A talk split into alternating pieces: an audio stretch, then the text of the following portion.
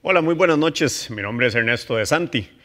Todavía yo no puedo verlos a ustedes para pedirles que levanten la mano y darme cuenta de lo que está pasando, pero la ventaja es que ustedes sí pueden escribir probablemente en el chat.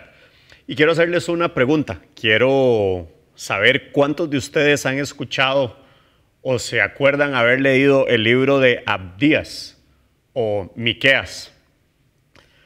Y yo me voy a animar y voy a decir que casi que puedo pensar que en un 90% de todos los que ahorita nos están viendo, la respuesta fue no o muy poco. Y creo que si hago el cambio y les pregunto que si se acuerdan de haber leído el libro que está en el medio de esos dos, probablemente igual piensen, ah, va a ser otro 90%, y creo que sí, pero va a ser un 90% de personas que digan que sí lo han leído. El libro que está ahí en el medio es el libro de Jonás. Y para inclinar la balanza un poco al favor del 90% que yo estoy tratando de adivinar, eh, les voy a recordar que ese es el libro que habla de aquel mae que un pez gigante se tragó. Creo que ahí van a poder quedar un poco más ubicados. Vamos a hacer una pequeña oración para poder ver qué es lo que nos quiere contar esta noche Dios a través de la historia de Jonás. Padre, gracias infinitas por el privilegio de poder estar todos hoy aquí conectados en tu presencia. Gracias porque eres tú el que nos permite, Señor, aprender, entender y procesar este mensaje que tienes para nosotros. Quiero pedirte en este momento que me elimines a mí por completo, que elimines todas las cosas que mi humanidad quiere transmitir que prepares y dispongas los corazones de todas las personas, Señor, que están escuchando esta noche el mensaje. Que al final seas tú, que sea el Espíritu Santo tocándolo, Señor, y cambiando por completo el cassette del estrés del trabajo, de las preocupaciones que tenemos en el día a día y pudiendo enfocarnos un ratito en ver este mensaje que tú quieres compartir hoy con nosotros, Señor. Te pido que me des mucha dirección y que por favor podamos disfrutar montones de lo que hoy vamos a aprender. Todo esto, Señor, te lo pedimos en el nombre de tu Hijo Jesús. Como les estaba diciendo, Jonás es uno de esos libros que muchísimos de nosotros hemos leído, pero probablemente es uno de esos libros que más estamos malinterpretando. Eh, para los que no han leído el libro o no están tan seguros de algunos detalles de la historia de Jonás, les voy a contar que básicamente eh, este libro se trata de un personaje que se llama Jonás, que Dios le da un mensaje y le dice que tiene que ir a llevarle un mensaje a la ciudad de Nínive. Básicamente lo que Dios le dice es que él ha visto lo pecadora que es la ciudad de Nínive y que quiere hacer un castigo para ellos. Jonás escucha las instrucciones de Jesús y de inmediato dice la historia que sale, pero no sale a llevar el mensaje a Nínive, sino que se va a un puerto y agarra hacia el lado opuesto de lo que Jesús, de donde Dios lo manda a Nínive tratando de huir de donde Dios lo quiere mandar. Dice la historia que agarra un barco que va hacia Tarsis, que en el proceso de donde va navegando una tormenta los agarra, el barco empieza a hundirse y Jonás se siente como la responsabilidad de decirle a todos los demás del barco que es por culpa de él que eso está pasando, que es que de fijo Dios lo está castigando. Evidentemente yo me imagino a un poco de marineros que escuchen eso, que se están hundiendo por culpa de un mae, lo primero que hicieron fue que lo agarraron, lo tiraron por la borda y en ese momento cambió el tiempo y cesó la tormenta. No solo cesó la tormenta, sino que también a Jonás se lo tragó, dice la historia, un pez gigante. Muchos interpretan que es una ballena por probablemente los tamaños. Sigue contándonos la historia que lo que hace Jonás en ese momento, ya cuando está después de tres días de estar en la panza del pez, es pedirle a Dios que por favor lo perdone. Y evidentemente, Dios escucha las oraciones de Jonás, lo perdona y dice la historia que el pez lo saca o lo escupe en tierra firme. De nuevo, después de toda esta experiencia de la tormenta y demás, Dios le vuelve a decir a Jonás que vaya a transmitirle un mensaje al pueblo de Nínive. ¿Qué creen ustedes que hizo en ese momento? Claro, fue obediente, ¿verdad? Yo creo que a todos nos pasaría. Y dice que cuando él llega a la ciudad de Nínive y camina por la ciudad de Nínive, todas las personas que escuchan el mensaje se arrepienten y a raíz de ese arrepentimiento Dios los perdona. Esto es básicamente el resumen de los cuatro capítulos del libro. Hay detalles que ustedes pueden leer pero con este pequeño resumen que yo le hice a los que no han leído nunca el libro de Jonás o a los que sí lo han leído, yo les quiero hacer una pregunta y es, defínanme en una palabra el carácter o la actitud de Jonás. Como yo no sé lo que ustedes me van a contestar, hice el ejercicio con algunos amigos y conocidos y les dije que por favor me dijeran esas palabras que ellos pensaban que describían a Jonás. Y me dijeron esta lista que les voy a dar. Rebelde, terco, orgulloso, desobediente, chichoso, necio, egoísta. Y uno por allá me dijo que era un engañado. Sin embargo, me pareció muy interesante y aunque nadie las dijo, yo creo que debemos también usar dos palabras que nos pueden ayudar a describir a Jonás y es humilde y valiente. Y claro, probablemente en este momento ustedes me estén diciendo así, Ernesto, ¿y qué tiene de humilde o valiente el mae que sale corriendo y que huye de lo que Dios le dice que haga? Bueno, primero que todo, Jonás no era un mae cualquiera al que Dios le dijo que tenía que ir a transmitir un mensaje. Jonás era un profeta. El libro de Segunda de Reyes lo describe tal cual. También Jonás es el autor del libro que nosotros leemos, de esos cuatro capítulos. Y lo más interesante de todo es que cuando vemos, hacemos la lectura completa de los cuatro capítulos, al menos el 75% de lo que describe el, de lo que escribe el autor es acerca de sus errores. No se pone a escribir de cómo se salvaron las personas de Nínive ni se pone a describir cómo fue que hubo una transformación de sus corazones, sino que simplemente habla como Dios, a pesar de que él fue un testarudo, lo utilizó para transmitir este mensaje. Yo creo que si Jonás realmente no hubiese sido valiente y humilde, el texto que nosotros leeríamos sería completamente diferente.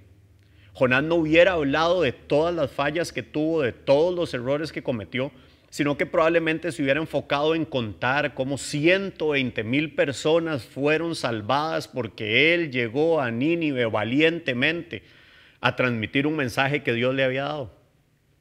Si él lo que hubiese querido era simplemente vanagloriarse, hubiera escrito completamente distinta la historia. Pero entonces, ¿por qué valiente y humilde? Porque yo creo que lo que está buscando Jonás es que nosotros aprendamos de sus errores, que nosotros aprendamos que él fue testarudo, que él trató de huir de Dios, que él hizo todas estas cosas para que nosotros mismos, cuando tenemos un llamado de Dios, no cometamos los mismos errores.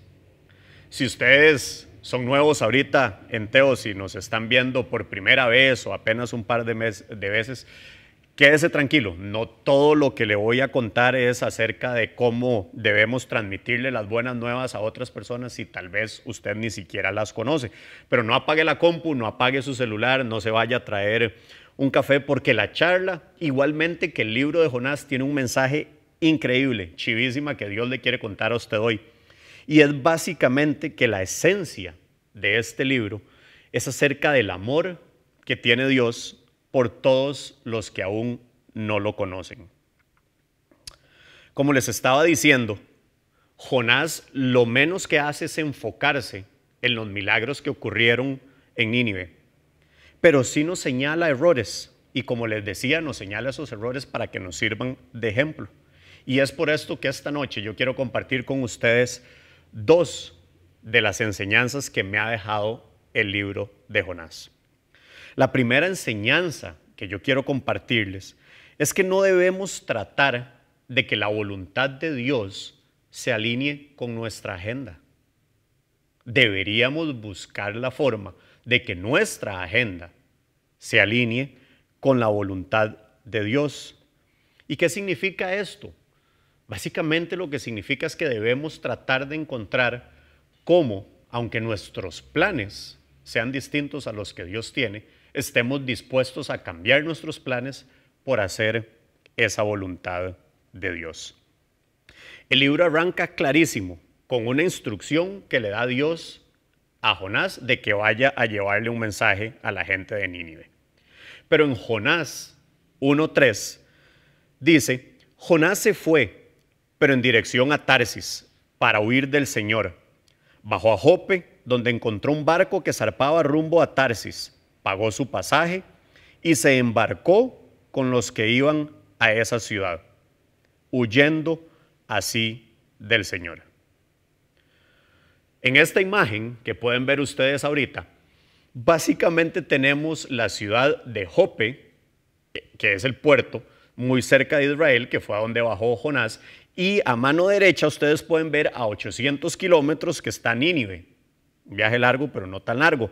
Sin embargo, Tarsis está a 3.400 kilómetros a la izquierda del lugar donde Dios le está diciendo a Jonás que vaya. ¿Por qué sale corriendo Jonás? Básicamente yo creo que es porque su agenda personal no se acomodaba en ese momento con lo que Dios le estaba pidiendo que hiciera. Él evidentemente no quería ir a Nínive, si no, no se hubiera ido en sentido opuesto más de 3.000 kilómetros. ¿Pero por qué? Ese detalle no lo tenemos. El libro no nos dice específicamente cuál es el motivo por el cual Jonás no quiere ir a Nínive. Sin embargo, si uno hace un poquito de estudio de historia y qué ha pasado, Nínive eran enemigos de los israelitas, aparte de que era un pueblo súper sanguinario, era violento, era malo, llegaban a robar y atacaban a los israelitas. Yo a partir de eso podría suponer que Jonás podría tener miedo de ir a Nínive porque lo atacaran, podría ser que le caía mal la gente de Nínive por todo el daño que hacían, o simplemente pensara que ellos no se merecían escuchar el mensaje de Dios y que Dios, y que Dios los perdonara. Sin embargo, yo creo que ese no es el punto importante. No es importante porque Jonás no quería cumplir la voluntad de Dios. Lo que es importante es que Jonás no estaba dispuesto a cambiar su agenda. Él pensó que tenía más sentido salir huyendo en otra dirección porque probablemente si él huía, la voluntad de Dios iba a cambiar. Tal vez. ¿Y qué significa entonces esto de acomodar nuestra agenda? Porque al final, ¿cómo traemos al día a día las enseñanzas bíblicas? Yo creo que ahorita no tenemos un pueblo de Nínive a quien tenemos que llegar a hablarles y creo que muchos de ustedes no se subirían ni en un barco ni en un avión para ir a transmitir un mensaje o una enseñanza que Dios les hizo. Pero sí hay, una, hay un ejemplo que yo quiero compartirles que nos puede ayudar a entender un poquito de qué se trata esto de acomodar nuestra agenda. Y esto es básicamente hace, me pasó a mí hace siete, ocho años, tal vez un poco más. Yo le había pedido a Dios en oración que me enseñara o que me dijera a dónde yo podía ir a servirle. Y me acuerdo que en ese momento me puso en el corazón que había un grupo que estaba empezando en Teos, que se llamaba Teos Go, y que ahí necesitaban gente porque, como les digo, estaba empezando. A mí me sonó muy bien. Eh, en ese momento mi agenda estaba alineada con la agenda de Dios porque, ok, voy a servir en Teos Go.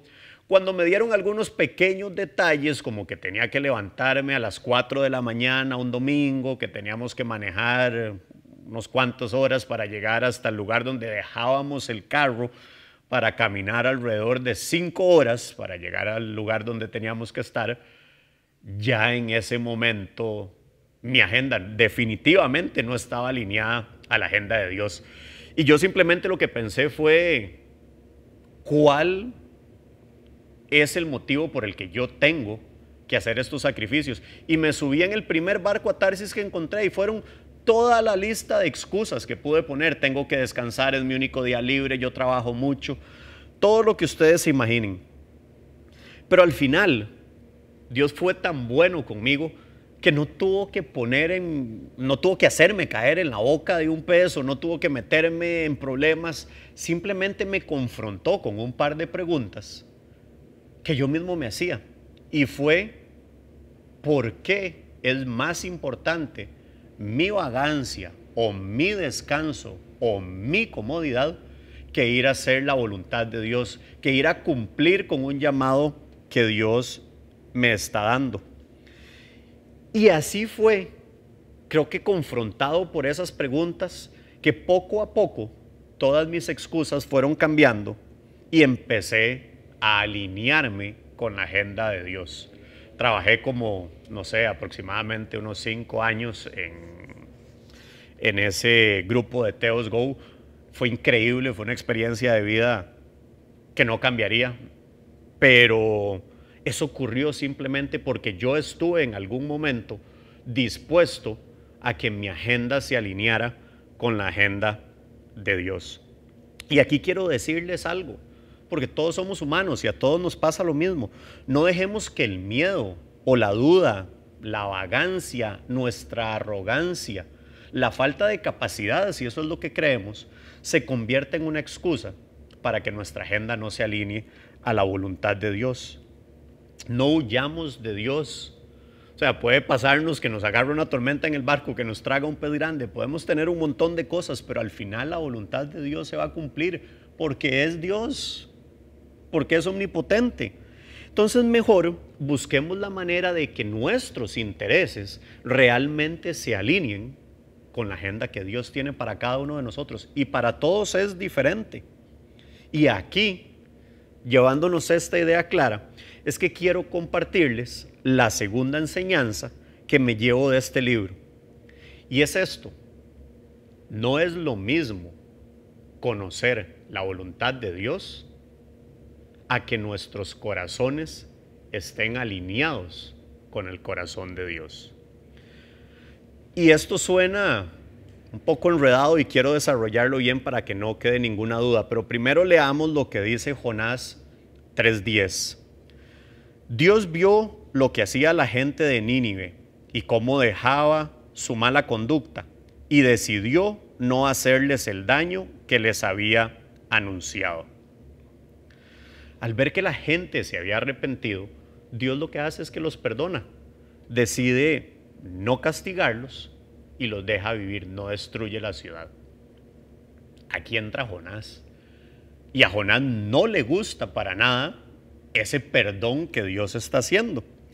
Y en Jonás 4, 2 al 3 vemos que nos dice lo siguiente. Así que oró al Señor y le dijo, mira Señor, esto es lo que yo decía que iba a pasar cuando aún me encontraba en mi tierra.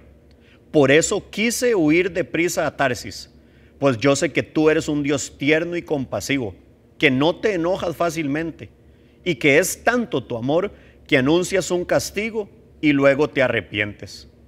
Por eso, Señor, te ruego que me quites la vida, más me vale morir que seguir viviendo. Jonás era un profeta. Él sabía que esa era la voluntad de Dios. Él ya sabía que Dios quería salvar al pueblo de Nínive. Ese era el anhelo en el corazón de Dios. Por eso le pide que vaya a llevar el mensaje. Pero eso no estaba en el corazón de Jonás. Él sabía lo que Dios quería, pero no sentía amor por el pueblo de Nínive. Y muchas veces eso mismo nos pasa a nosotros, que como cristianos sabemos perfectamente que Dios nos ama a todos por igual, que quiere que todos seamos salvos, porque sabemos perfectamente que el corazón de Dios es salvar a los perdidos es rescatar a esas personas que están lejos de su palabra. Pero aún así, teniendo eso claro, sabiendo racionalmente lo que la Biblia nos manda hacer, nosotros a veces nos damos la autoridad de escoger a quienes les transmito el Evangelio y a quienes no. A quienes le cuento las buenas noticias de Jesús y a quien no porque no se lo merece.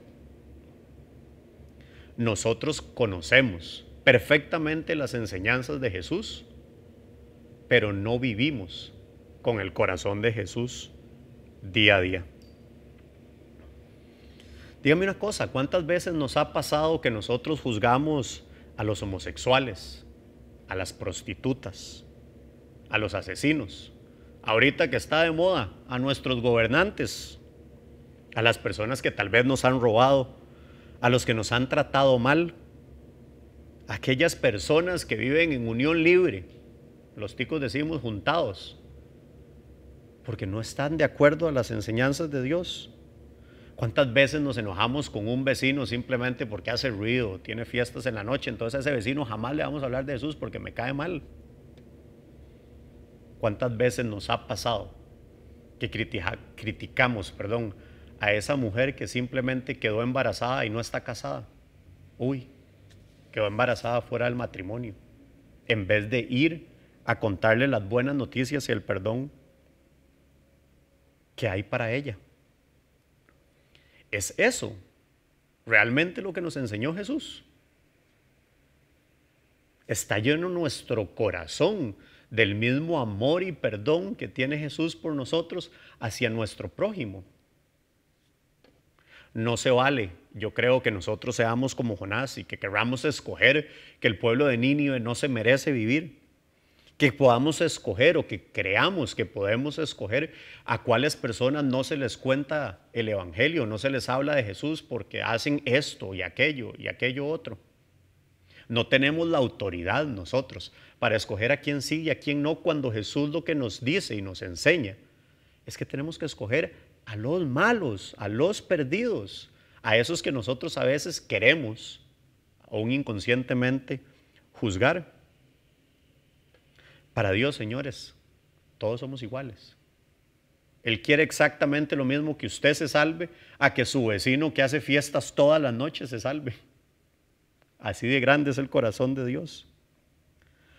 Y yo creo que en su humildad, Jonás se enfoca tanto en decir el error que él cometió, cómo él pensó que el pueblo de Nínive no se merecía ser salvo, para que nosotros mismos interioricemos que a veces eso nos pasa, para que nosotros aprendamos que igual que Jonás siendo profeta, conocemos las enseñanzas que Jesús nos enseña, pero no las ponemos en práctica.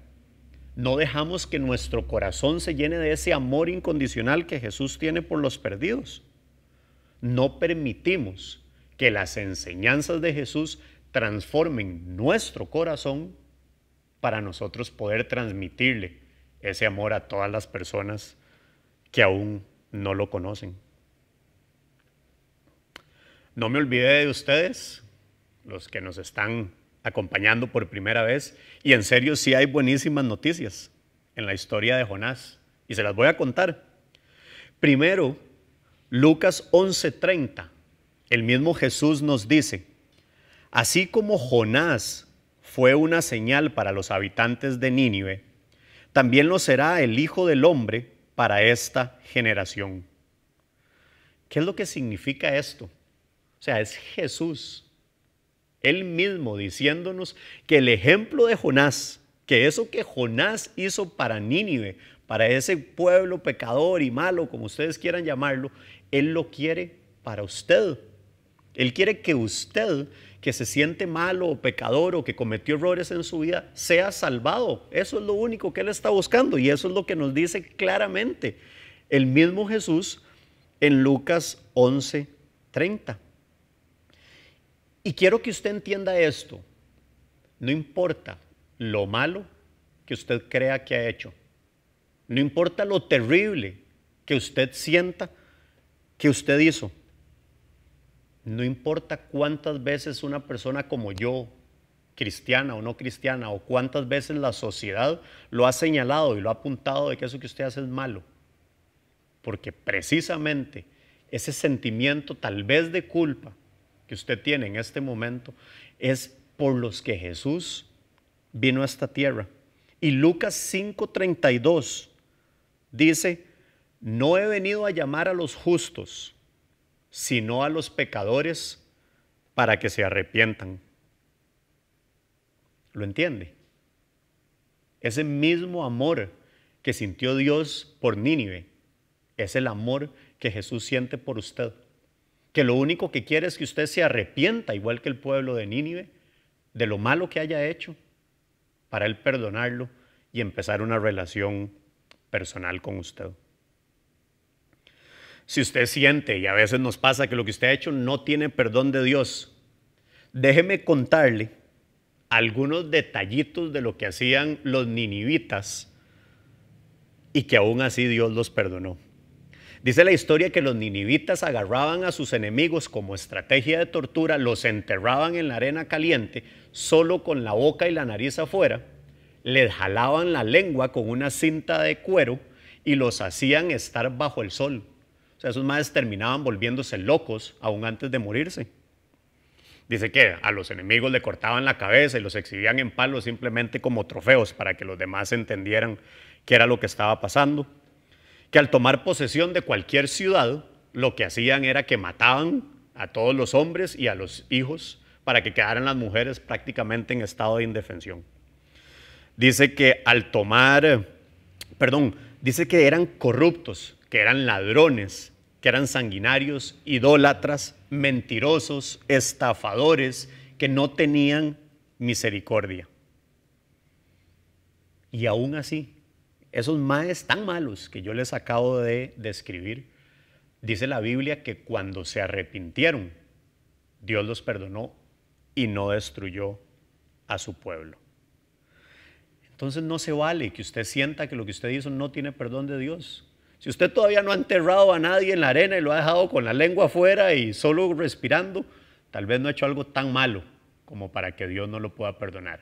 Y lo único que se necesita es que usted crea que ese amor existe y que esté dispuesto a pedirle perdón a Dios y arrepentirse de lo que hizo.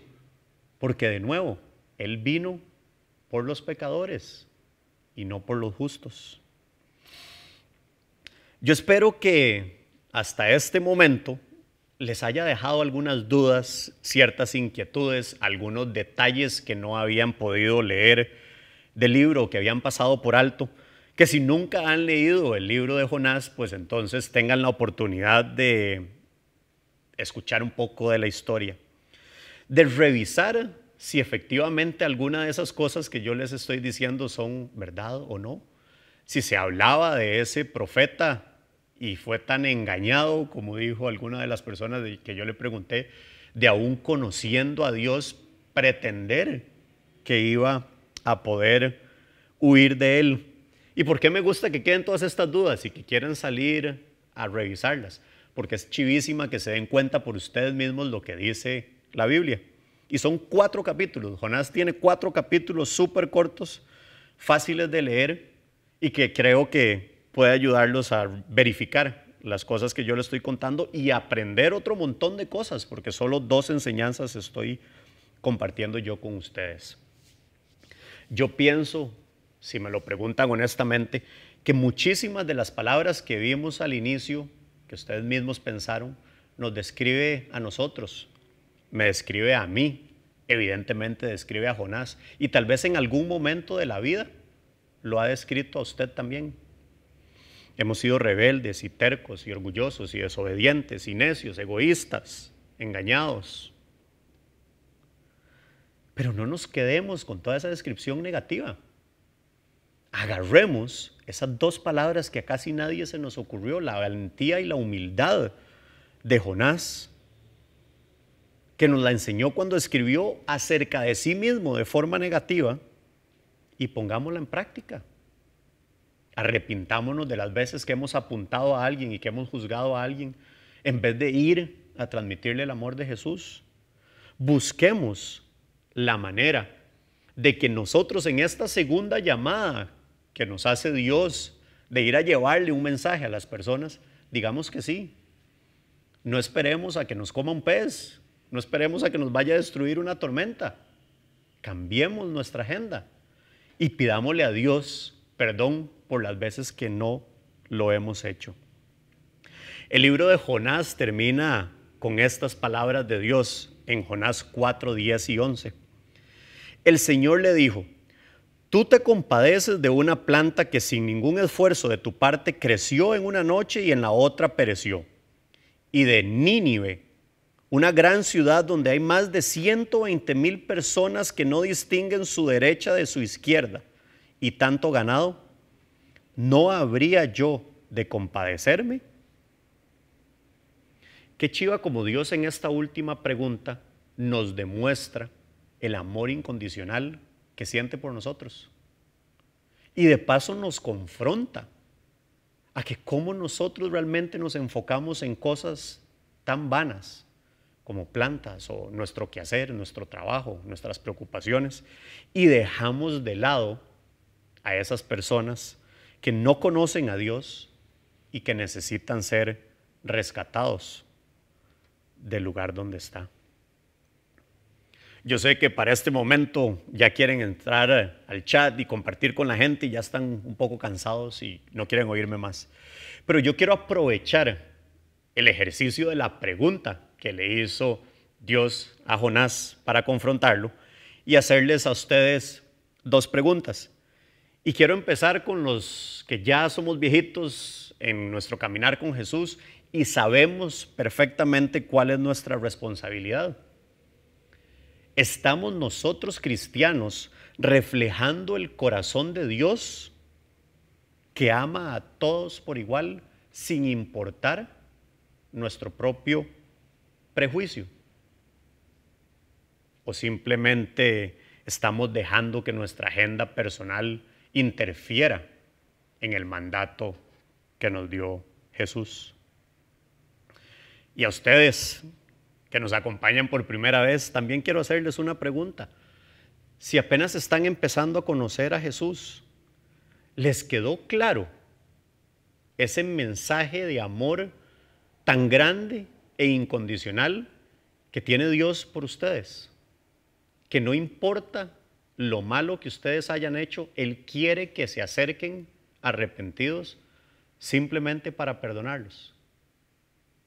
Si no le quedó suficientemente claro, porque yo soy muy malo comunicando, o tiene alguna duda, escríbanos. Va a haber alguien en este momento esperando en ese chat para aclararle a usted todas las dudas que tiene. Y si más o menos sí entendió lo que yo le traté de transmitir, esa misma persona va a querer orar por usted para realmente poder decirle a Dios que tome el control de su vida y que usted se arrepiente de lo que ya ha hecho. Buenas noches, vamos a orar. Señor, gracias infinitas, Padre, por permitirnos entender a través de la magia de tu palabra, Señor, un mensaje que va más allá de la historia, va más allá del cuento. Que este libro de Jonás que todos escuchamos como un cuento fantasioso de ese humano que tragó la ballena, realmente nos haya servido para entender, mi Dios, ese amor incondicional que tú tienes por nosotros. Te quiero dar gracias infinitas porque nunca te cansas, Señor, de buscar a todas las personas que están perdidas. Porque nunca te rendiste conmigo y estoy seguro que nunca te rindes con nadie más. Te pido que pongas en el corazón de quienes ya sabemos, Señor, lo que es vivir esta relación tan buena con tu Hijo Jesús. Que no, que no tengamos prejuicios, que no tengamos limitaciones, que salgamos a contarle esas buenas noticias a todo el mundo sin importar lo que nosotros pensamos de ellas, porque tú nunca, Señor, haces esa diferencia. Y por todas esas personas, Señor, nuevas que están, estoy seguro que están escuchando hoy tu palabra, que les tocaste el corazón y que hay un arrepentimiento genuino en su corazón, que simplemente te busquen, Padre, que se acerquen a ti y entreguen toda esa carga que tienen, Señor, de culpabilidad o de responsabilidad por las cosas malas que han hecho a tus manos y que puedan sentir a partir de este momento esa paz que sobrepasa todo entendimiento, Señor. Todo esto, mi Dios amado, te lo pido en el nombre poderoso de ti, Jesús. Amén.